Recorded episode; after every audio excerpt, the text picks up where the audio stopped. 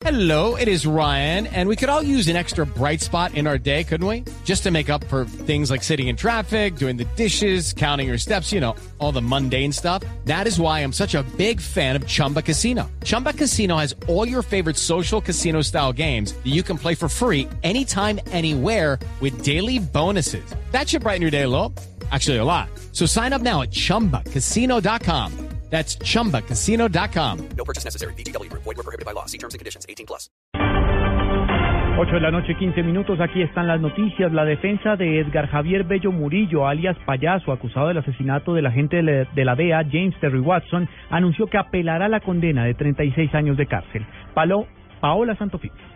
En diálogo con Blue Radio, el abogado Mauricio Ramírez, quien defiende a Edgar Javier Murillo, alias Payaso, condenado a 35 años de prisión por una corte de Estados Unidos por el homicidio del agente de la DEA James Terry Watson, aseguró que aunque la condena es bien recibida por la defensa, esta será apelada por presuntas irregularidades. Explicó que uno de los argumentos es que los hechos investigados ocurrieron en Colombia, por lo que no tenían por qué ser extraditados. Como nosotros desde el inicio de eh, esta actuación eh, consideramos que el tema de la extradición, la solicitud que elevaba el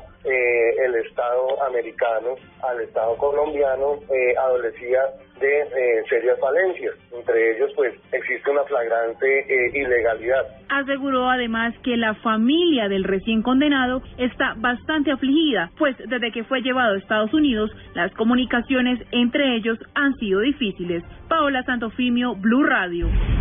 Avanza el trámite de la reforma de equilibrio de poderes en el Senado. Ya fueron aprobados los artículos de silla vacía para los congresistas que tengan vínculos con grupos armados ilegales y protagonicen actos de corrupción. Además, el Senado será quien elija al procurador general. Detalles con Diego Monroy. Juan Camilo, buenas noches. Con respecto al artículo 4 que usted acaba de mencionar, tampoco habrá reemplazo por quienes renuncien o sean vinculados a investigaciones por estos delitos, sea por corrupción o algún vínculo con grupos armados. También fue aprobado un artículo, el artículo séptimo, con el cual se le da representación raizal en la Cámara a los habitantes de San Andrés y se aprobó el artículo 25, en el cual el procurador será elegido por el Senado en pleno para un periodo de cuatro años en el tema eh, que integre, la terna que integre el presidente de la República. Este artículo regirá a partir del 7 de agosto del 2018. Quedan por votar cuatro artículos de esta reforma de equilibrio de poderes para que quede aprobada totalmente en quinto debate. En estos momentos se está estudiando el tema de la lista cerrada para las próximas elecciones. Diego Fernando Monroy, Blue Radio. El Centro de Recursos para Análisis de Conflictos reveló que la suspensión de los bombardeos decretada por el presidente Santos no ha disminuido la intensidad del conflicto armado en Colombia. María Camila Díaz.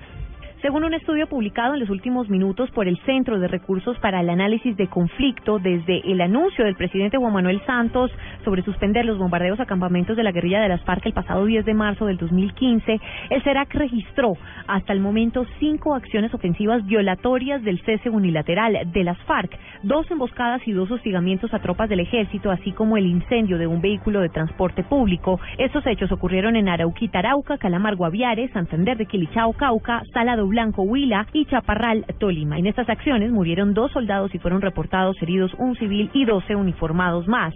Finalmente, el CERAC concluye que si bien los niveles de actividad de las FARC continúan siendo los más bajos de mediados de los años 80, estas acciones representan un aumento sustancial de la actividad violenta atribuible a las FARC en el marco del cese unilateral, pues la mitad de tales acciones se registraron en el último mes.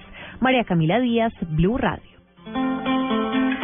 En Blue Radio recordamos a Gabriel García Márquez un año después de su muerte.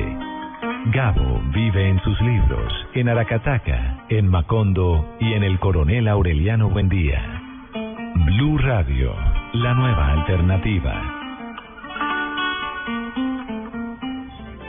Todas las bibliotecas públicas del país rendirán homenaje al Nobel Gabriel García Márquez al cumplirse un año de su muerte. Natalia Gardiazabal. Con la definición de palabras emblemáticas de las obras de Gabriel García Márquez como amor, naufragio y soledad, los menores que visiten las 1.404 bibliotecas públicas del país podrán recordar al Nobel de Literatura. Allí también tendrán la oportunidad de conocer más sobre las obras de Gabo, porque habrá lectura enfocada hacia públicos juveniles y los niños podrán participar en un concurso infantil de cuento donde utilizando frases y apartes de las obras del Nobel tendrán la oportunidad de abrir su imaginación y escribir como lo deseen. En estas 1.404 bibliotecas públicas también habrá lectura en voz alta de Relato de un náufrago, una de las más emblemáticas obras de Gabo. Natalia Gardea al Blue Radio. Noticias contra reloj en Blue Radio. Noticia en desarrollo hasta ahora, un sismo de magnitud 5,1 en la escala abierta de Richter afectó a las regiones de Tarapacá y Antofagasta en el norte de Chile sin que hasta el momento se haya informado de víctimas o daños materiales.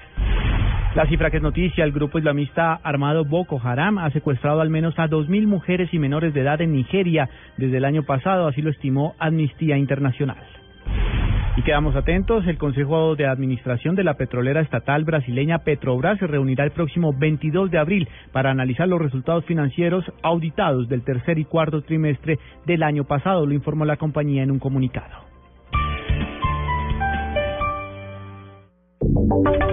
Y ahora en Blue Radio, la información de Bogotá y la región. 8 de la noche, 20 minutos. Mañana el distrito oficializará la jornada del día sin carro en Bogotá. Juliana Moncada. Juan Camilo, buenas noches. La próxima semana, miércoles 22 de abril, será la segunda jornada del Día Sin Carro en Bogotá. Esa fecha fue escondida por la alcaldía porque se celebra el Día de la Tierra. Mañana, como usted lo decía, el distrito entregará todos los detalles de esta jornada. Pero Blue Radio ha conocido que el Día Sin Carro iniciará desde las 5 de la mañana hasta las 7 y 30 de la noche. También aumentarían los corredores de ciclovía para que la bicicleta sea una de las principales opciones de transporte. Además, la Secretaría de Movilidad estudia que por la carrera séptima solo transiten ese día los buses económicos de Transmilenio y salgan de circulación los buses tradicionales para disminuir aún más la contaminación. Juliana Moncara, Blue Radio. Conozcamos el reporte de movilidad en Bogotá con Juan Esteban Silva. Buenas noches. En la avenida Boyacá con calle 4 A Sur, un accidente de tránsito ha dejado como saldo un conductor de motocicleta fallecido. Por esta razón, se presenta paso restringido en la avenida Boyacá sentido sur-norte. Hay tráfico lento en la carrera 11 entre calles 95 y 97 al norte de la capital, al igual que en el occidente en la avenida Ciudad de Cali con calle 13 y la calle 127 entre carreras 11 y 45. Juan Esteban Silva, Blue Radio.